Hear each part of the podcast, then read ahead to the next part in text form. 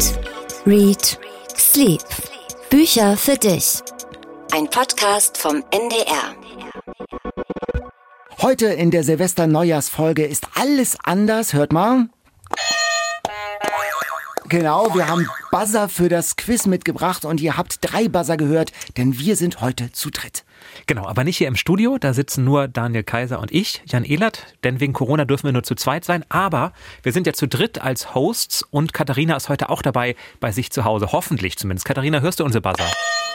Ja, ich höre euch. Sehr schön. Interessante neue Erfahrung für mich, per App zugeschaltet zu sein und dabei in meinem Wohnzimmer zu sitzen mit Blick auf den Tannenbaum.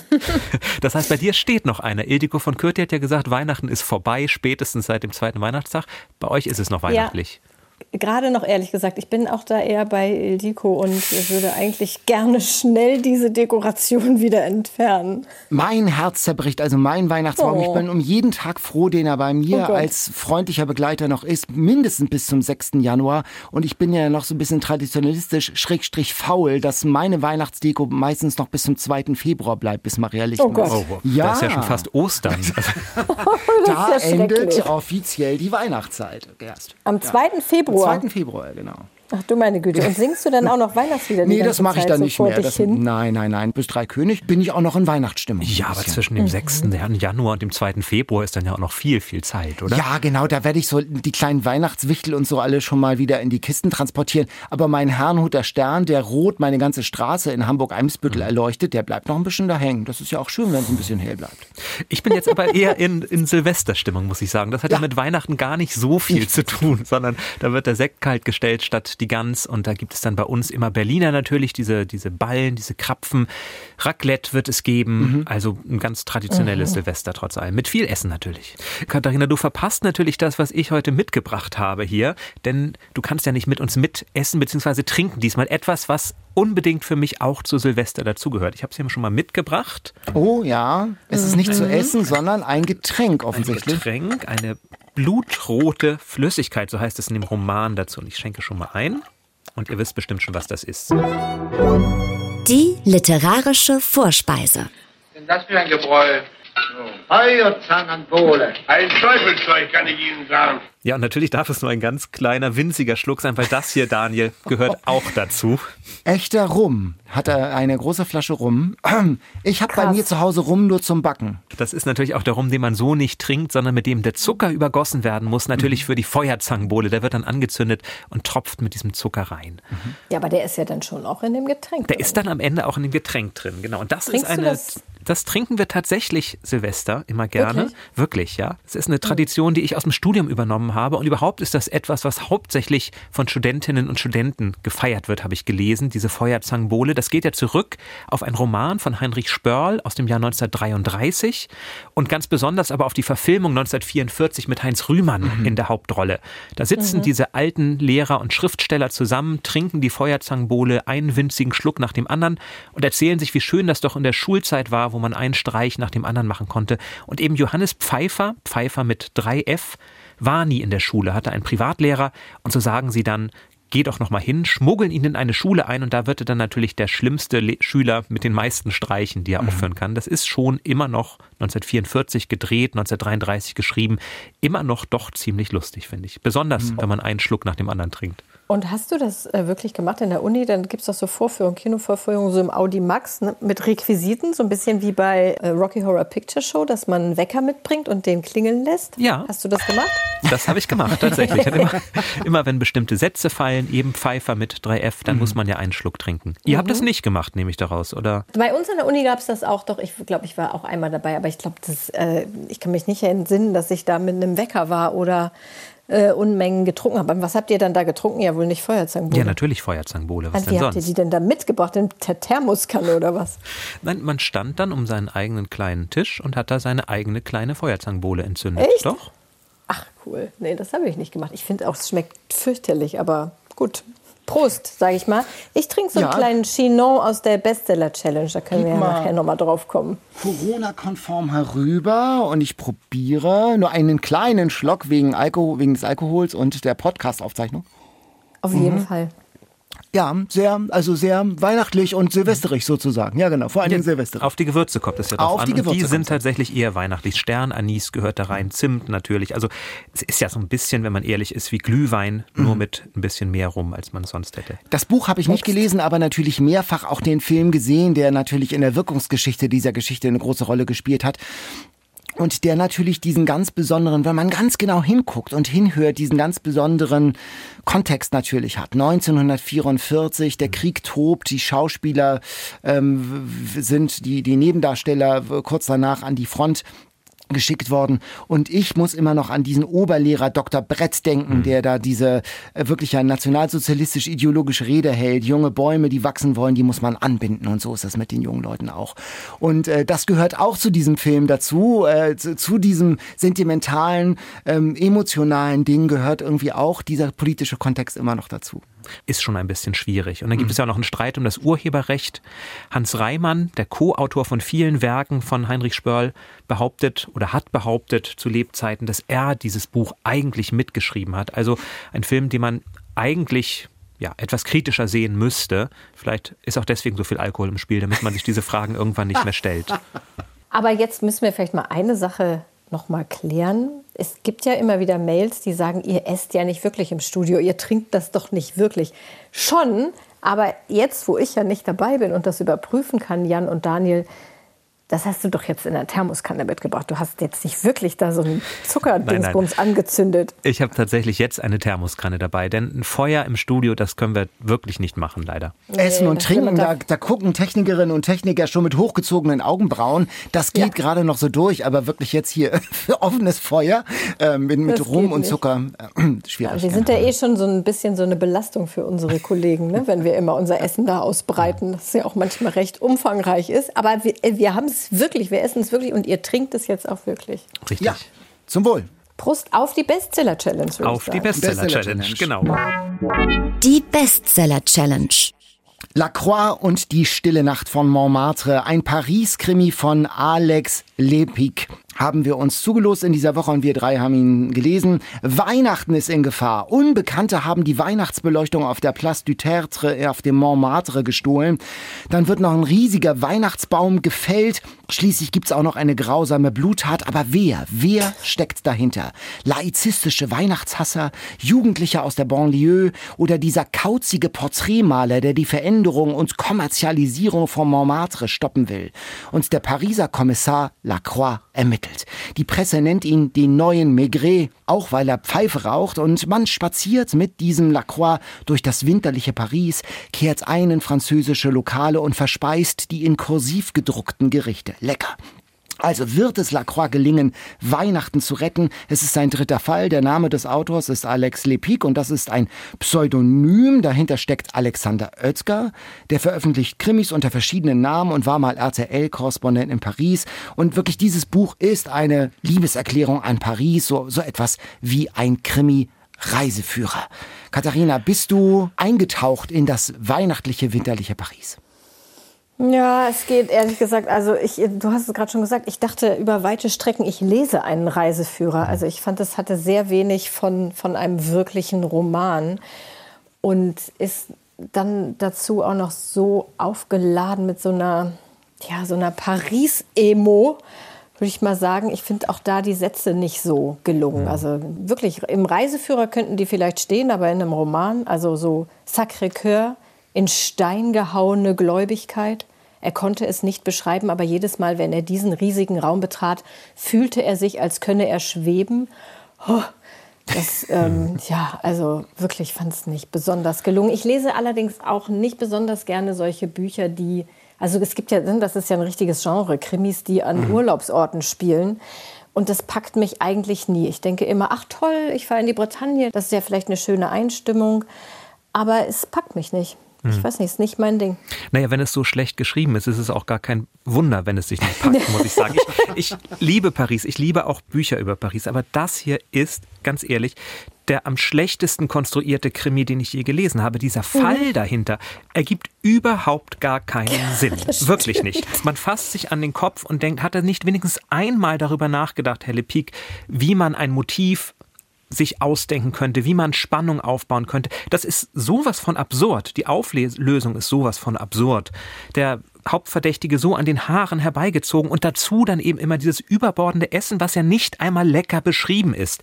Wenn da die Filet de Aron kommen, lauwarme gekochte Kartoffeln, dazu grüner Salat, eingelegte Karotten und Zwiebeln und obendrauf drei Heringsfilets. Wirklich, wenn ich schon kulinarische Romane schreiben möchte, dann doch bitte mit so viel Leidenschaft, so viel Emphase, dass einem das Wasser im Munde zusammenläuft und nicht hier, wo es so ein bisschen schmeckt wie trockenes Brot mit schlechtem französischen Wein, den man auf Montmartre immer ausgestenkt kriegt. Also ich habe mich mich wirklich unglaublich gelangweilt und am Ende auch geärgert, weil man merkt, das will ein Maigret sein, aber es ist nicht einmal ein Maigretchen. Es ist wirklich ganz, ganz ja, schwache, kleine Literatur. Das stimmt, das ja, ist, ich wäre etwas, also da bist du jetzt, also da bin ich diesmal der, der ein bisschen gnädig äh, auf, auf mhm. äh, die 200 Seiten, also nicht ich episch, nicht lipik, sondern episch. Ich habe das ganz gern gelesen auf der Weihnachtscouch. Lacroix ist ein freundlicher, gemütlicher Ermittler, der arbeitet unaufgeregt. Ich fand das so ganz unter, das ist natürlich seicht, Paris seicht und ähm, sprachlich jetzt auch nicht auf den allergroßen und es ist auch nicht wahnsinnig spannend. Nein, nein, nein es ist zum Ende hin wendungsreich und nicht ganz, also die Lösung am Rand Rande des Glaubhaften, möchte ich äh, naja, auch sagen. Naja, am äh, äußersten das, das Personaltableau ist überschaubar. Die Figuren sind jetzt nicht übermäßig durchpsychologisiert oder durchironisiert, also kein Münster-Tatort. Also man geht mit einem Weichzeichner durch Paris, das tut nicht weh. Ich fühlte mich da ganz okayisch unterhalten, was Ruhiges für zwischendurch. Sprachlich ist das in der Tat, also da wird immer behauptet. In Kursivschrift werden Gerichte ähm, genannt und es wird gar nicht der Zauber beschrieben. Also es bleibt wirklich nur in der Behauptung stecken. Das stimmt, aber I had worse. Also ich habe schon wirklich deutlich Schlimmeres auch in diesem Jahr, da kommen wir ja später dazu gelesen. Das stimmt ich äh, fand, äh, das konnte man jetzt so 200 Seiten weglesen. Nicht, dass jetzt Lacroix mein Lieblingsermittler wird und das, das Spiel mit dem Maigret, also der Versuch, also da jetzt so eine Verwandtschaft herzustellen, ist natürlich infam. Ja, natürlich. Ja. Man, der, und dann kommt auch noch eine Romy Schneider vor. Oh, ja. Das ist ja auch noch infam, Danke, was in sagst. keinster Art und Weise ironisiert wird. Sie taucht Überhaupt einfach nicht. auf, heißt Romy Schneider und ist eben die junge Journalistin, die man auch braucht. Ja, natürlich kann man das so weglesen. Es tut ja na, es, es tut schon ein bisschen weh, aber Doch, das tut es, weh um die aber, Zeit. Genau, ich. aber es ist natürlich schnell gelesen. Es man muss nicht groß drüber genau. nachdenken, weil man auch nicht mitermitteln kann, obwohl irgendwann schon klar ist, es kann ja nur einer sein, denn es gibt ja nur noch einen Verdächtigen, nachdem der andere auf eine völlig absurde Art ausgeschieden ist als Verdächtiger.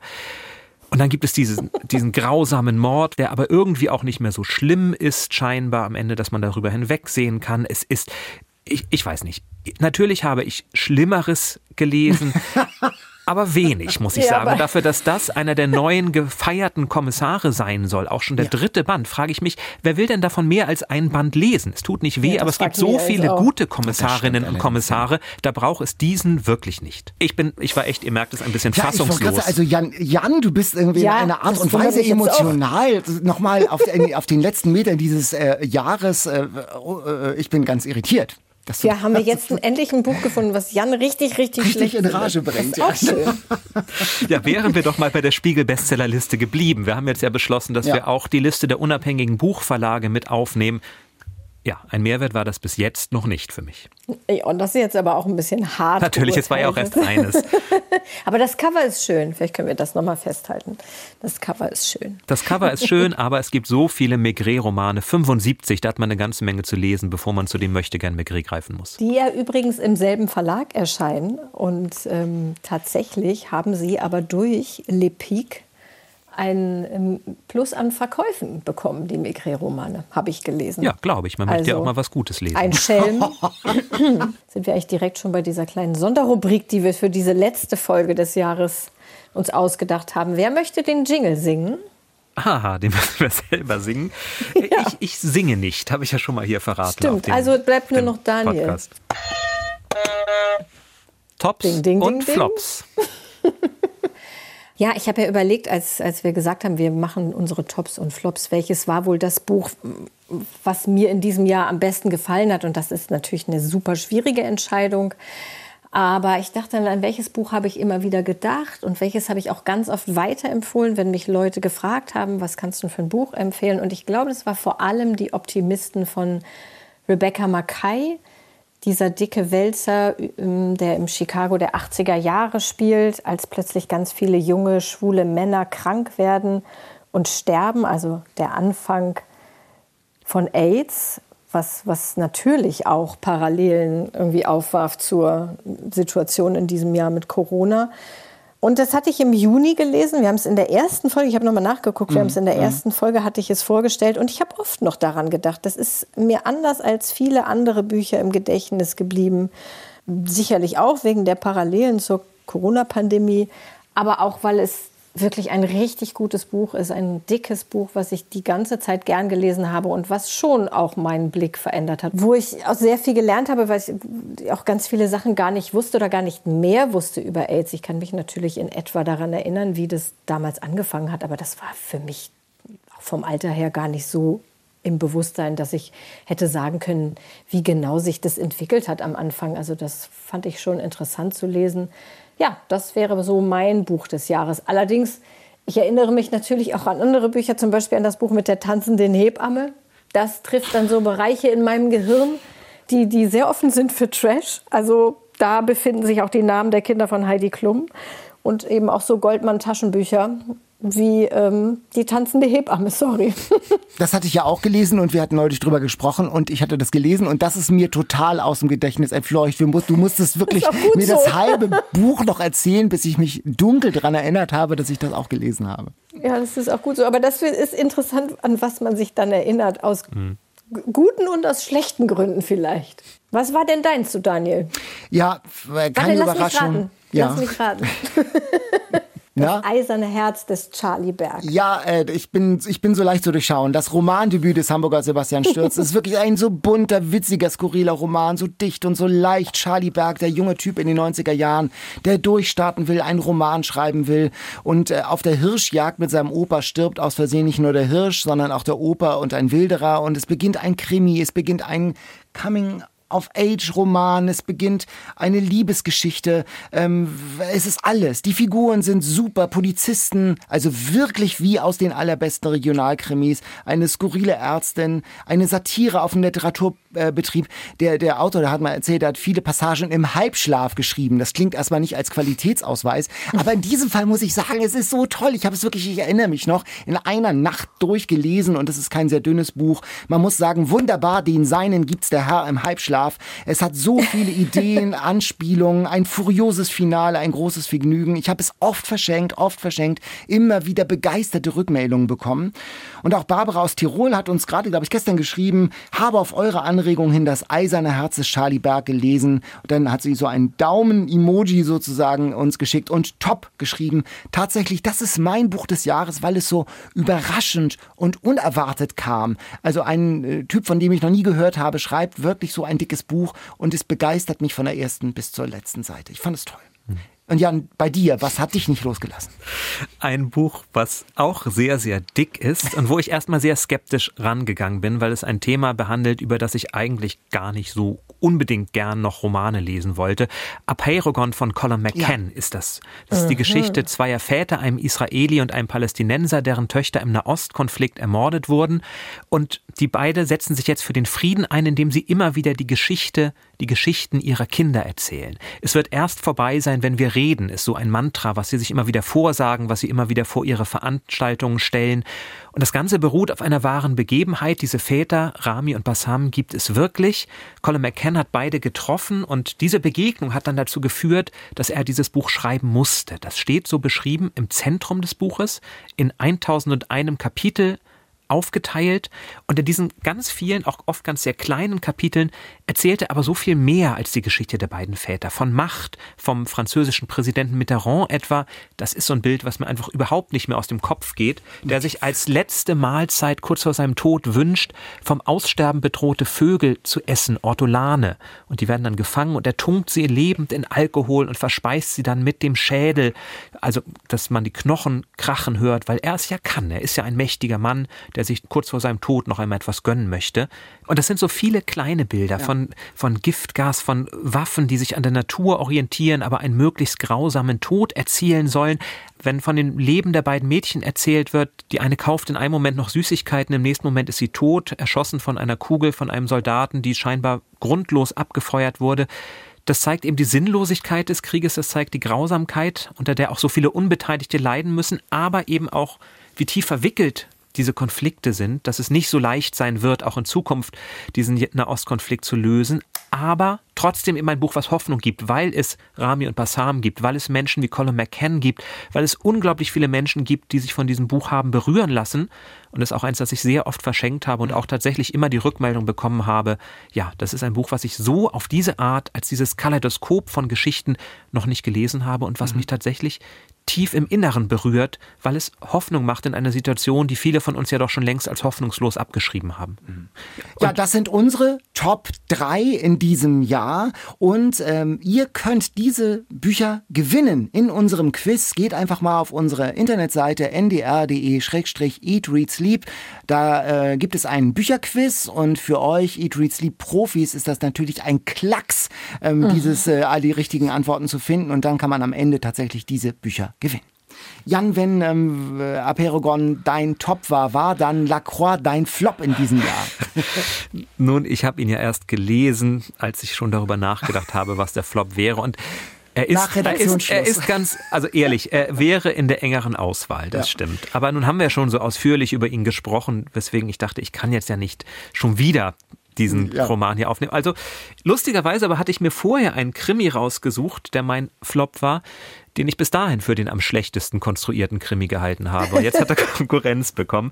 Das ist ein Buch, was ich gelesen habe, lesen musste für ein literarisches Quartett, was ich regelmäßig in Hannover mache, im Literaturhaus Hannover.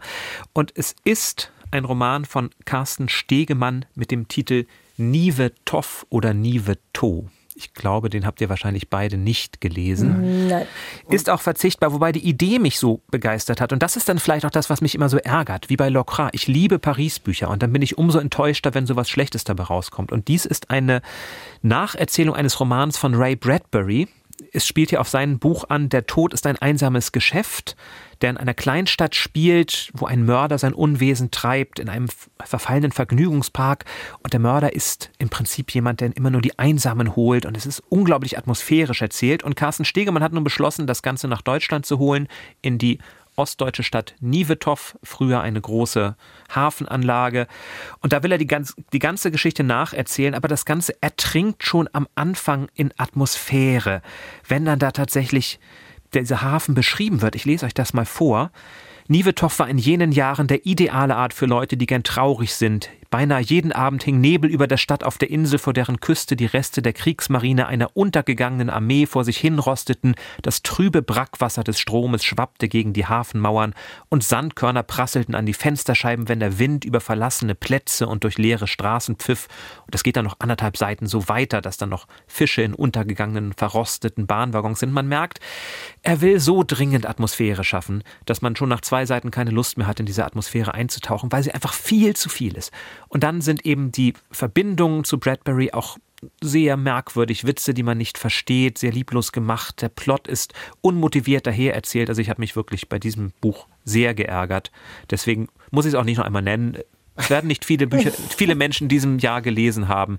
Es haben auch nicht so viele verpasst. Es, literarisch klingt es aber nach Gold gegenüber äh, dem Roman, den Katharina und ich mutmaßlich, ich weiß nicht, ob Katharina du ja, ihn gewählt hast. Ja, ich bin total bei dir. Wir können es auch kurz machen, glaube ich. Ja, Dirk Rossmann, der neunte Arm des Oktopus, diese Unverfrorenheit, die zu einem Buch zusammengetackert wurde, ähm, dass man also wirklich, wie es gelingen kann, mit Kenntnis von Marktmechanismen so veritablen Schrott in die Büchercharts zu katapultieren ähm, wirklich ein Tiefpunkt, klischeehaft, arrhythmisch, ähm, narzisstisch und noch nicht mal, noch nicht mal von einem Hauch von, von, von der literarischen Wucht, die du gerade in dieser, in dieser Trostlosigkeit, Trostlosigkeit des ostdeutschen Hafenortes geschildert hast. Die ersten zehn Seiten sind okay, aber das ist noch nicht mal als Trash witzig, also atemberaubende Selbstüberschätzung. Katharina, das, das, das war furchtbar. Ja, das war wirklich furchtbar. Und da wir es ja vor kurzem erst ähm, uns schon reichlich darüber empört haben, können wir es auch hier kurz machen. Wir haben tatsächlich auch dazu eine Menge Mails bekommen von Menschen, die fragen, warum ist das auf der Bestsellerliste und wir können es natürlich nicht beantworten. Mhm. Also besser auch dieses Buch nicht, diesen Titel nicht nochmal nennen, falls dann sonst doch Leute kaufen, um zu sehen, ob wir recht haben oder so. Denn natürlich mit jeder Kritik, egal ob negativ oder positiv, befeuert man das dann nochmal. Ich habe es ja Weihnachten verschenkt. Ich bin jetzt auf die Reaktion gespannt. Ist nicht wahr. Doch, Hast es, es war der ausdrückliche Wunsch und obwohl ich dann den Podcast weitergeleitet habe, dachte ich, nein, jetzt möchte ich aber doch wissen. Ich habe es ja nicht gelesen. Mhm. Ich bin ja verschont geblieben. Jetzt möchte ich doch auch noch mal eine andere Meinung dazu hören. Und hast aber, du schon was bekommen? Nein, bis jetzt noch nicht. Mhm. Aber ja. es ist natürlich, das war für mich eine Erkenntnis dieses Jahres, was man ja immer ahnt, aber ich habe noch nie so viele Bücher gelesen, die auf der Bestsellerliste stehen. Die werden ja meistens bei uns als Literaturkritik nicht so richtig wahrgenommen, oft nicht so richtig besprochen. Wie viel da drauf steht, was man auch wirklich nicht besprechen muss. Ja. Ich erinnere mich mhm. an Mara Wolf, ich erinnere mich an Renate Bergmann, aber mhm. eben vieles auch, was durchaus mich sehr, sehr positiv überrascht hat. Ich erinnere mich an Lucinda Riley oder anderes. Also, nein, nein ganz ernsthaft. Lucinda Riley hat dich positiv überrascht. Auch Echt? das ist ein Buch, an das ich hin und wieder noch denke. Tatsächlich. Ach, wirklich? Mhm. Das finde ich schön. Aber das zeigt ja natürlich Aber auch, dass Lesegeschmäcker zum Glück ja auch verschieden sind. Es wäre ja langweilig, wenn wir alle nur Dostoevsky lesen würden.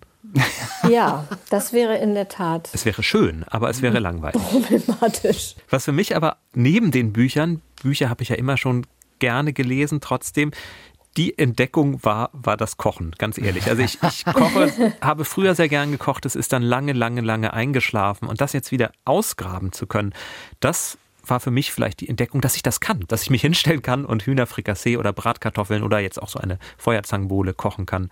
Das fand ich sehr, sehr schön, wenn auch mit Nebenwirkungen. Es gibt ja dieses Gedicht von Max Dautendey, das auf den Punkt bringt, im Sommer war man draußen heiter, doch davon wird der Körper breiter.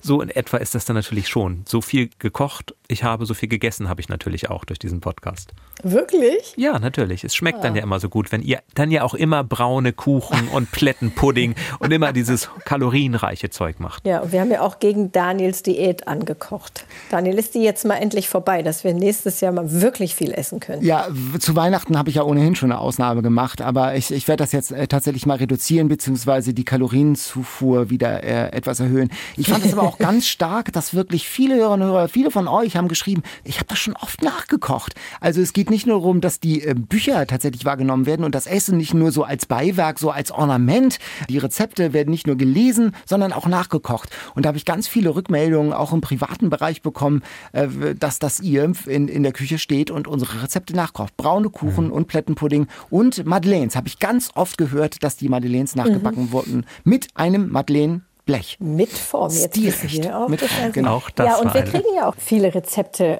Wir haben jetzt zum Beispiel gerade wieder bekommen zu errötendes Mädchen. Oh ja. ja. Errötendes Mädchen, was wir was mit Volker Kutscher zusammen besprochen hatten. Dieses Dessert aus den 20er Jahren haben wir schon zwei bestimmte Rezepte bekommen und ich habe ganz viele Scones-Rezepte bekommen, weil ich ja gesagt habe damals, dass meins nicht so gut funktioniert hat und ich habe auch schon sehr viele davon jetzt neu ausprobiert. So richtig hundertprozentig glücklich bin ich noch nicht, aber das ist Work in Progress. Mein kleines Scones-Projekt geht weiter. Aber trotzdem ist es an dieser Stelle dringend Zeit, einmal Dankeschön zu sagen, denn ohne die zahlreichen Mails von euch, die wir bekommen haben, hätte das nur wirklich nur halb so viel Spaß gemacht. All das Lob, all der Zuspruch, auch die wohlmeinende Kritik, weil wir auch immer noch besser werden wollen, das hat unglaubliche Freude gemacht. Und dann haben wir auch so viele kleine Geschenke bekommen, Lesezeichen, Kalender, Büchertüten, mhm. alles Mögliche. Es ist, ja, das macht dann wirklich diese Arbeit, wenn man das denkt, manchmal denkt man ja auch, wenn man ganz ehrlich ist, Mist, jetzt muss ich auch noch ein Buch lesen, jetzt muss ich schon wieder mich damit mit dem Podcast auseinandersetzen. Und wenn man dann in unser Mailpostfach schaut und diese überschwängliche Flut an tollen Mails bekommt, dann macht das wirklich glücklich. Also ein dafür vielen, Regen, vielen Dank. Ein, ja, ein warmer Regen der Freundlichkeit und Sympathie. Ich habe äh, bei uns in unserer WhatsApp-Gruppe habe ich immer gesagt, wenn es einem mal schlecht gehen sollte und man hat einen nicht so guten Tag, dann schaut man einfach in das Mail-Postfach von Eat, Read, Sleep und danach geht es einfach einem besser. Es ist vielen Dank, vielen Dank. Ja, und unsere Leseliste wird auch immer länger, ah, die wir kriegen. Wir kriegen ja auch so viele toll klingende Buchtipps, die wir alle nicht kennen und auch welche, an die wir uns dann durch die Mails wieder erinnern. Und wir haben eine wirklich, wirklich lange Liste an Dingen, die wir vorstellen in unseren Die All-Time Favorites. Und damit diese Leseliste ein bisschen kürzer wird, wollen wir jetzt wieder mindestens drei vorstellen von euren Alltime Favorites, also Bücher, die euch das ganze Leben lang begleiten, die euch, die ihr immer wieder in die Hand nehmt, zerfledderte alte Exemplare oder geliebte Schätze, die man in besonderen Momenten rausholt, sprich eure Lieblingsbücher. Und das ist diese Kategorie, für mich auch immer zu den schönsten Kategorien gehört.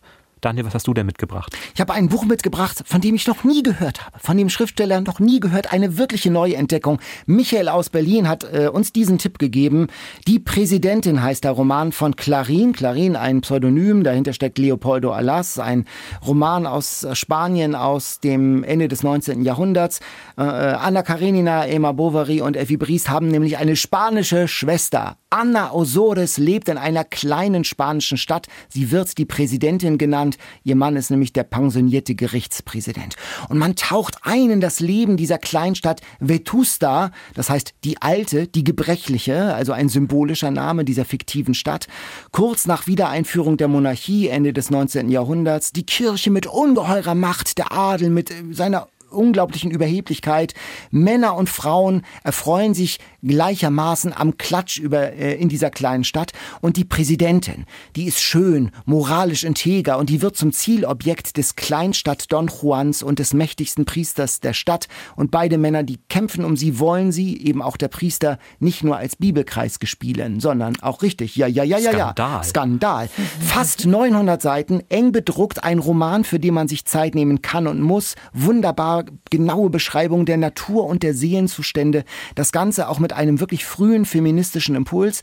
Und Michael schreibt, die Erzählweise ist so unglaublich modern. Wie eine Kamera auf der Fahrt durch einen Kinofilm sammelt der Erzähler am Anfang Bilder ein. Auf dem Kirchturm steht da der Generalvikar der Kirche, sieht durch ein Fernrohr auf seine Stadt und betrachtet einzelne Szenen der Kamera gleich. Tatsächlich so ganz toll beschrieben. Später wird er immer wieder in Rückblenden aus verschiedenen Perspektiven die Ereignisse schildern. Ähm, er hat eine Geschichte zu erzählen und er tut das mit allen notwendigen Ausschweifungen. Einfach herrlich, einfach göttlich. Diese Längen, die nie langweilig werden. Und das stimmt. Das ist ein ganz toller, ein ganz großer Roman mit ganz, mit, mit dem ganz großen Bogen. Michael schreibt ein Geniestreich, ein Meisterwerk, ein Werk der Weltliteratur. Ich finde, alles das stimmt. Ein wirklich starker Roman. Ich habe jetzt wirklich über Weihnachten ein bisschen Zeit gehabt, diese, dieses ähm, Buch zu lesen in einer wirklich sehr schönen Übersetzung von Egon Hartmann. Es ist eine Insel-Taschenbuchgeschichte, also über 900 Seiten mit Anmerkungen und Nachwort. Ähm, ein, ein starkes Buch. Also ich wirklich Jan, kanntest, du kennst so viel. Kanntest du das?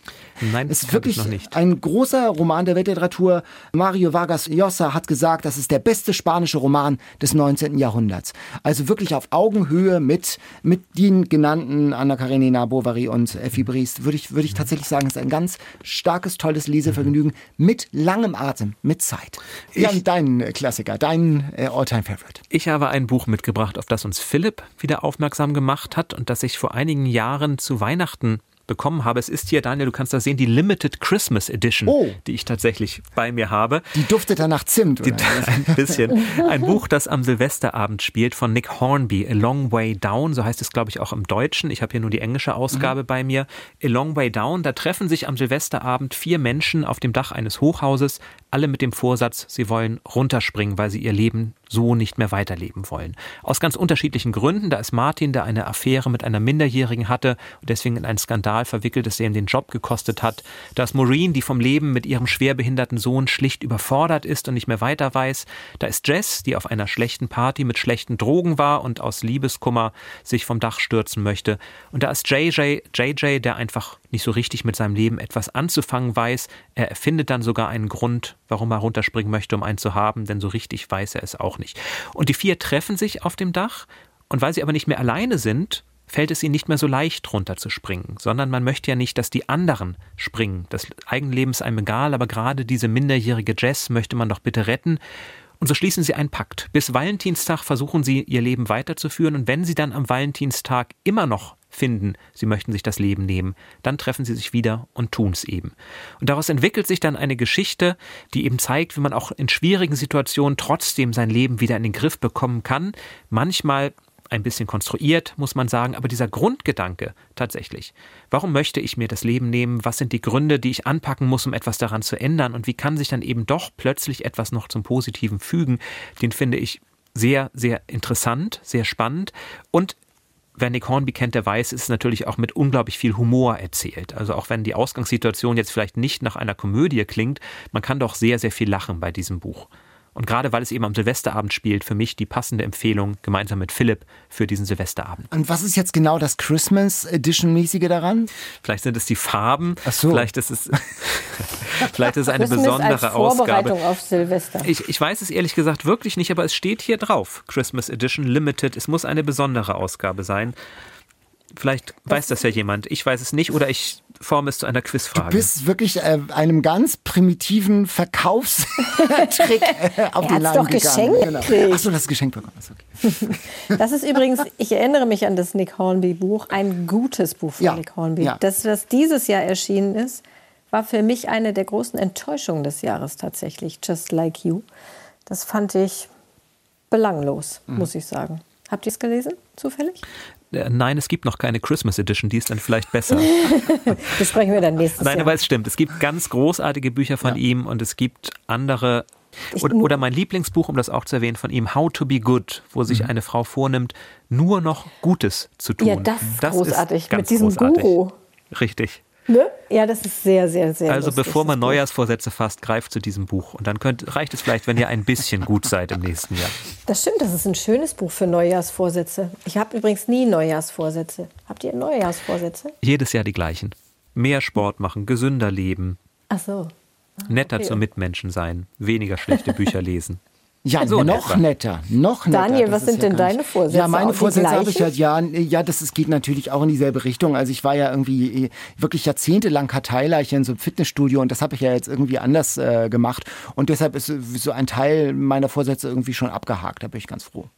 kein so, Stress, kein Vorsatz. Kannst du jetzt entspannt ins neue Jahr gehen? entspannter ins neue Jahr gehen. Das ist doch herrlich. Genau, ja. Ich habe dieses Jahr Weihnachten Sternstunden der Menschheit verschenkt, worüber wir ja auch vor kurzem gesprochen mhm. haben im Podcast an eine Kollegin, die mir neulich nebenbei erzählt hat, dass ihr Ur-Ur irgendwas Urgroßvater die Marseillaise geschrieben hat. Bitte? Das ja, wirklich. Ja.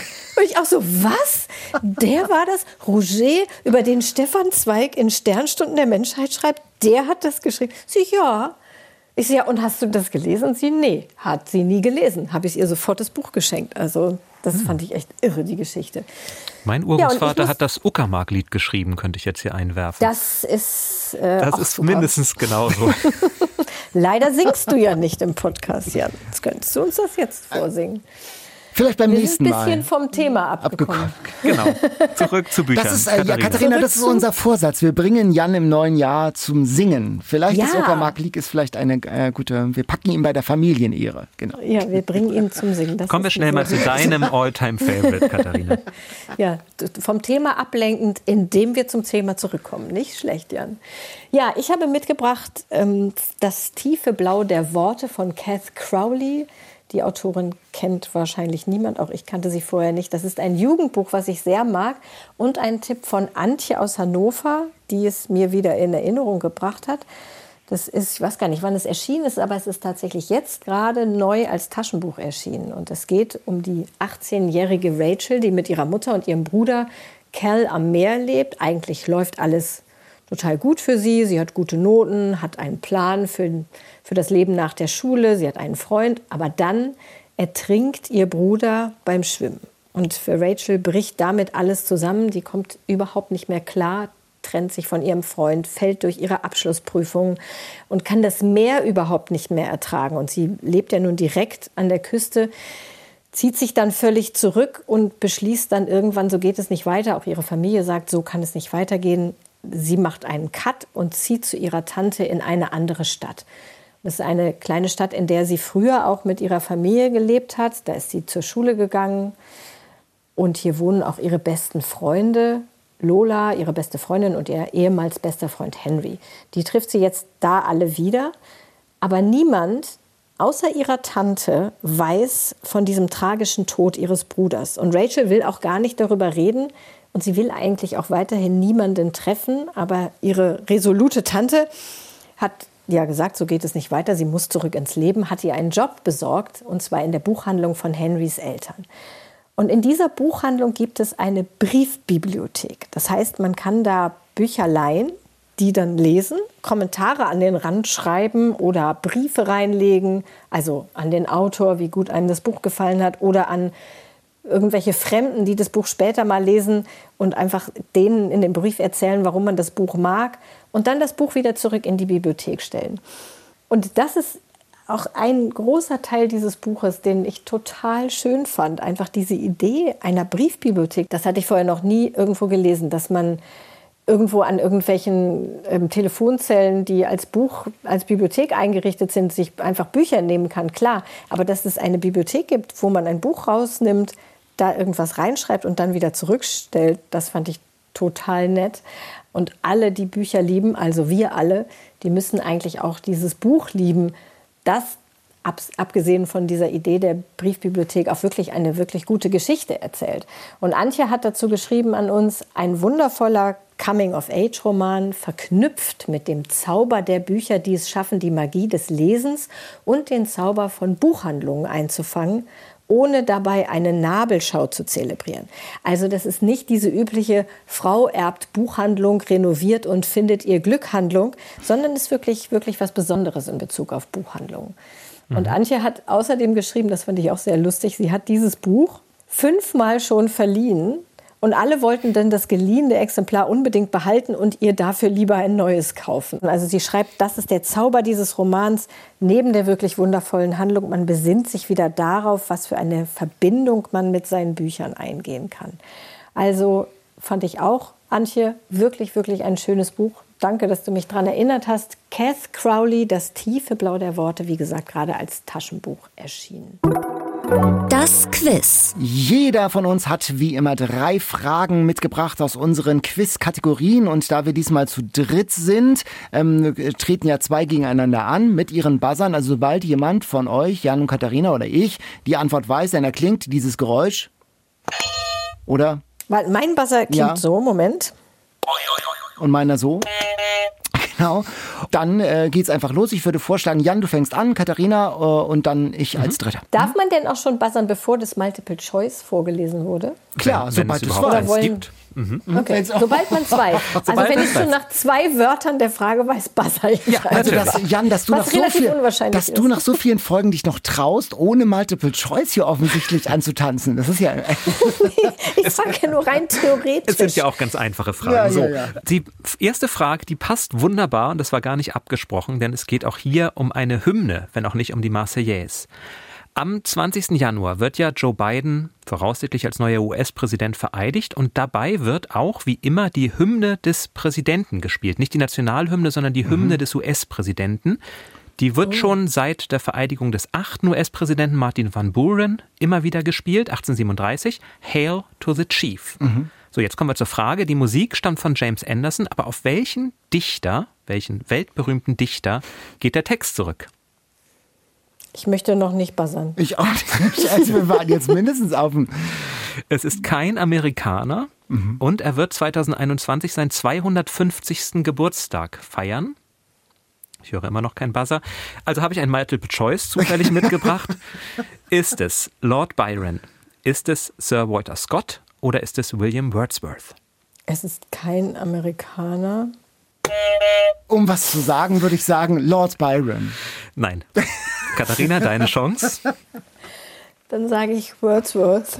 Äh, nein, es ist Sir Walter Scott.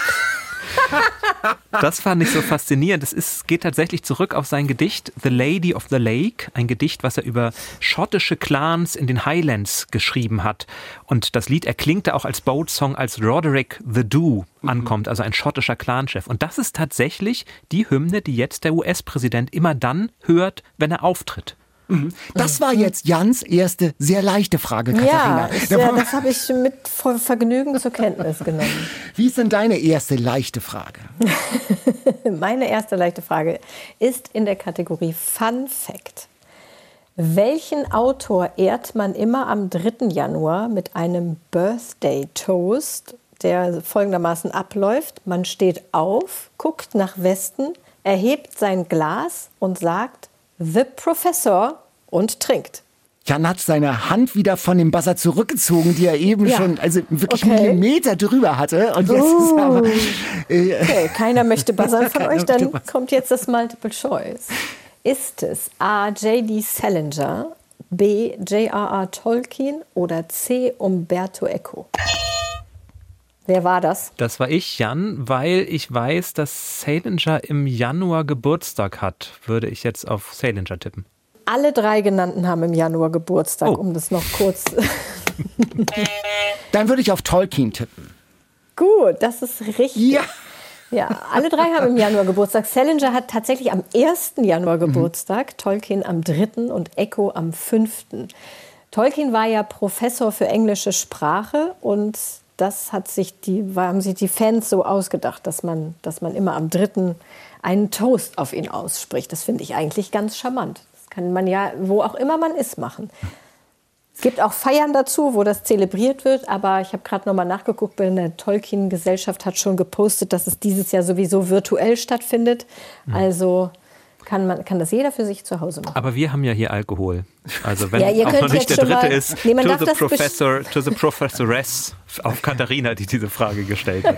genau, ich wollte genau. gerade sagen, bitte nicht vorher auf Tolkien, das darf man bestimmt nicht belegen. Als Vorsatz im, im, im, neuen Jahr müssen wir noch mal dringend über eure Definition von leichten Fragen reden. Jetzt kommt eine leichte Frage. Ein Buch in einem Satz. Ölgemälde ersetzt Schönheits-OP. Jan. Oh. Jan, ein bisschen schneller. Mist, das hätte ich tatsächlich auch. Das wird das Bildnis des Dorian Gray von Oscar Wilde. Sein. Richtig, genau. Nämlich die Geschichte, wo, wo, er, wo ein geheimnisvolles Bild alle seine Sünden auf sich nimmt. Er also nicht altert und auch nicht durch das Böse, was er tut, und das ist reichlich quasi gezeichnet wird. Ein ganz genau. Und er nutzt es, nutzt es natürlich auch aus und er bleibt jung und makellos und schön, während mhm. das Gemälde äh, alt und faltig und runzlig und äh, das Böse in seinem Antlitz trägt. Ja, ein starkes Buch. Meine nächste Frage ist eine Schätzfrage. Ihr müsst also nicht buzzern, sondern beide einen Tipp abgeben und gewonnen hat, oh. wer am wir dichtesten dran Wir wollen unbedingt buzzern. Gut, wer zuerst buzzert, darf den ersten Tipp abgeben. Okay. Wie viele neue Bücher, also nicht Wiederauflagen, sondern Erstauflagen, wurden nach Angaben der UNESCO in diesem Jahr veröffentlicht? Weltweit also. Weltweit. Oh Gott, ich bin so mega Sind es eher 2 Millionen, sind es eher 10 Millionen oder sind es eher 50 Millionen? 10 Millionen.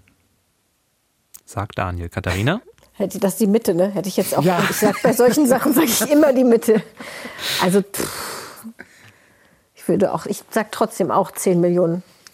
Laut UNESCO sind es in diesem Jahr tatsächlich ungefähr 2.700.000 oh. Neuerscheinungen. Das ist so eine hohe Zahl. Werden. Da ist es, äh, das ist beide, alle, alle Zahlen sind so unglaublich hoch, ja. dass es fast egal ist, ob man da noch hinten auch zwei, also 200 Millionen sein können wahrscheinlich. Alle Zahlen befinden sich außerhalb meiner Zahlenvorstellung. Okay, Litty Click ist die Rubrik, also mit mehreren Hinweisen zum Erfolg. Und Jan hat schon wieder die Hand am Buzzer. Ja, ja, ja, ja, so ja. Dieser Ehrgeiz, das ist wirklich ja. ah, super. Wir suchen einen Autor. Hinweis 1. Er wurde 1920 in Russland geboren, aber seine Familie wanderte nach New York aus, als er drei war. Das wäre jetzt auch sehr erstaunlich, wenn jemand schon buzzern würde. Hinweis 2, das könnte es bringen. Er hat die drei Gesetze der Robotik erfunden. Ach, ich wusste es. Lass ja. mich raten, Jan hat gebuzzert. Mhm. Die Antwort ist Isaac Asimov. Richtig! I, Robot, ich, der Roboter oder auch die Reise, ich glaube, von ihm ist doch auch die Reise in einem winzigen Raumschiff, wo sie sich mit einem kleinen Raumschiff in, die Mensch, in den menschlichen Blutkreislauf injizieren lassen. Kann das sein? Keine Ahnung. Aber zumindest werden diese so drei, diese drei Gesetze der Robotik tatsächlich angewandt bei der Entwicklung von Robotern mhm. und künstlicher Intelligenz, anhand derer man eben testen kann, was ein Roboter kann und wann man nicht mehr feststellt, dass es ein Roboter ist. Ja, er war ja Wissenschaftler, Sachbuchautor und einer der bekanntesten Science-Fiction-Schriftsteller. Science-Fiction ist mh, mm, eher so nicht mein Genre. Aber warum ich diese Frage ausgewählt habe, ist, am 2. Januar, das wäre mein vierter Hinweis gewesen, wird in den USA ihm zu Ehren der National Science Day gefeiert. Das hm. fand ich doch ganz schön, passend zu, zu unserer Silvester-Neujahrsfolge. Das schreit nach einer Science-Fiction-Folge Anfang Januar. Ich habe auch Liddy Click. Äh, der erste Hinweis. Die Person starb nur zwei Tage nach dem Suizid des eigenen Sohnes, und zwar an einem Schlaganfall, als die Person zur Beerdigung aufbrechen wollte. Dramatisches Schicksal. Das zweite, es ist ein Mann und der Dramatiker und Schriftsteller gilt als einer der wichtigsten Vertreter des Fin de Cercle in Wien. Drei, mit dem Komponisten Richard Strauss hat er mehrere weltbekannte Opern entwickelt. Elektra, Rosenkavalier, Frau ohne Schatten. Ja. Hugo von Hoffmannsthal. Jawohl, jawohl. Der letzte Hinweis wäre gewesen, er schrieb den Jedermann das Spiel vom Sterben des reichen Mannes Hugo von Hoffmannsthal. Genau. Dabei ist meine dritte Frage, Katharina, extra für dich. Auch wenn ich zugebe, es ist keine leichte Frage. Aber extra für, mich, extra für dich, es geht um die Arktis. Um den Druck noch ein bisschen Und zu du erhöhen. magst der ja, Bücher, danke. ja, ich mag du magst der Bücher, die im Polarmeer in der Polarregion spielen. Und deswegen habe ich für dich ein Buch rausgesucht, das im Jahr 2021 in Grönland spielt. Geschrieben hat es der bekannteste grönländische Autor. Das ist aber nicht die Frage. Augo Linge heißt er, ich kannte ihn auch nicht, der das Buch schon 1931 geschrieben hat. Also 1931 entwarf er eine Utopie für das Jahr 2021.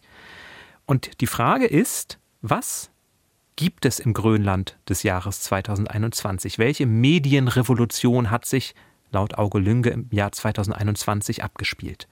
Ist das A, es gibt tagesaktuelle Radionachrichten? Ist das B, es gibt eine Online-Shopping-Plattform, wo man 24 Stunden einkaufen kann? Oder ist das C, ein Social Credit System, nach dem die Grönländerinnen und Grönländer bewertet werden? Das kann man nicht wissen, aber es ist eine Schätzfrage. Achso, sollen wir buzzern zum ja, Schätzen? Ja, buzzer mal okay, zum ich, Schätzen. ich buzzere und schätze C. Ich das Social Credit C. System. Ich will jetzt auch mal, also von Internet kann ja keine Rede gewesen sein, denn ich gehe doch auf die, Nach äh, äh, auf die tagesaktuellen Nachrichten. Okay. Das ist richtig, tatsächlich. Auge Lünge hatte nicht so große Fantasie, als es darum ging, sich das Grönland des Jahres 2021 vorzustellen. Andere Dinge sind, man hat eine Fußballnationalmannschaft, die gegen Dänemark spielt. Es gibt tägliche Flüge nach China und Japan. Und es gibt aber eben, es gibt auch zwei Chinesen in Grönland und es gibt aber eben auch tagesaktuelle Nachrichten, die er sich ausdenkt. Und das Tragische daran ist, er schreibt in dem Roman, in den tagesaktuellen Nachrichten wird dann, wenn ein Schiff am Kap Farvel untergeht, noch am selben Abend darüber berichtet, so seine Zukunftsvision. Und tragischerweise ging er 1959 mit einem Schiff am Kap Farvel unter, er trank oh. Und es kam abends in den Nachrichten, weil man 1959 schon so weit war, dass man das abends Gott, Nachrichten hatte. Ich habe das deshalb rausgesucht, weil ich es unglaublich spannend fand, diese Vision des Jahres 2021 zu lesen, von einem Buch, was man sonst wahrscheinlich nicht in die Hand nehmen würde. Grönland im 300. Jahr nach der Ankunft von Hans Egede heißt das Buch von Augo Lünge. Für Polarfans und für Fans von Zukunftsvisionen vielleicht ja. ein kleiner Geheimtipp. Meine letzte Kategorie Buchtitel. Das ist wirklich eine einfache Frage. Welche deutsche Autorin oder welcher deutsche Autor hat einen Roman geschrieben, der den Jahresanfang im Titel trägt?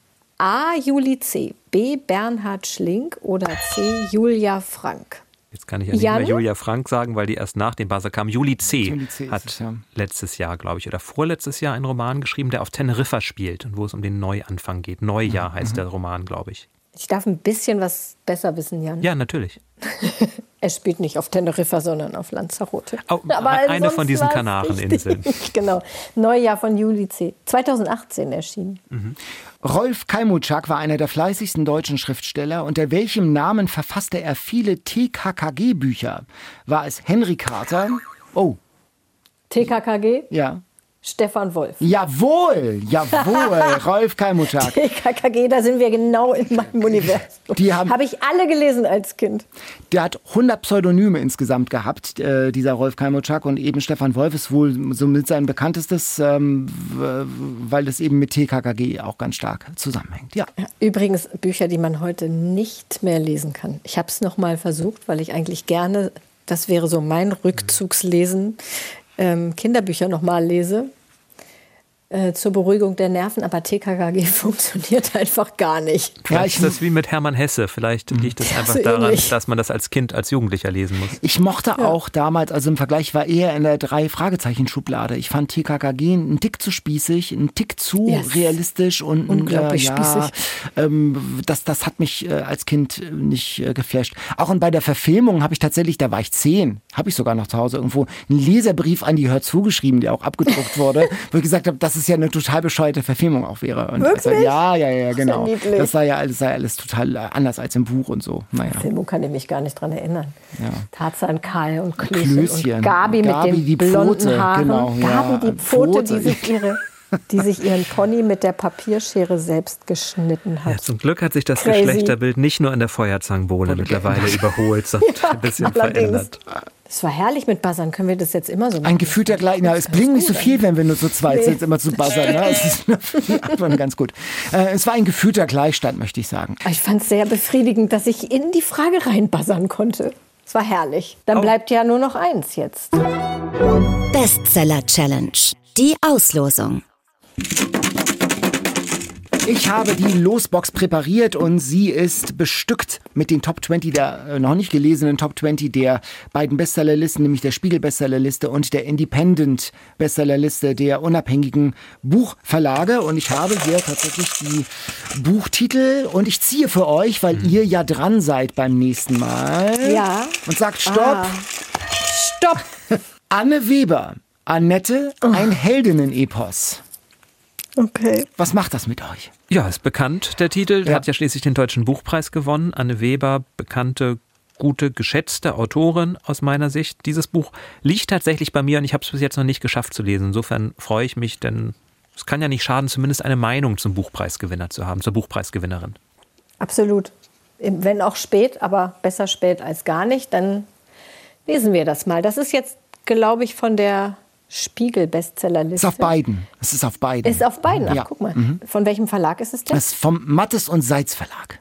Da das ja ein Buch ist, das viele von euch vielleicht schon gelesen habt, wenn ihr eine Meinung zu Anne Weber, Heldinnen Epos habt, schickt uns sie doch gern an eatreadsleep.ndr.de und wir freuen uns auch im neuen Jahr wieder auf zahlreiche Mails von euch mit Alltime Favorites, mit Empfehlungen, mit Lob und Kritik. Ja, die nächste Folge dann in 14 Tagen. Wir wünschen euch einen guten Start ins neue Lesejahr 2021. Bis zum nächsten Mal. Tschüss. Bis dann. Ja, Tschüss. Bis dann. Tschüss. Eat, Read, Sleep. Bücher für dich. Ein Podcast vom NDR.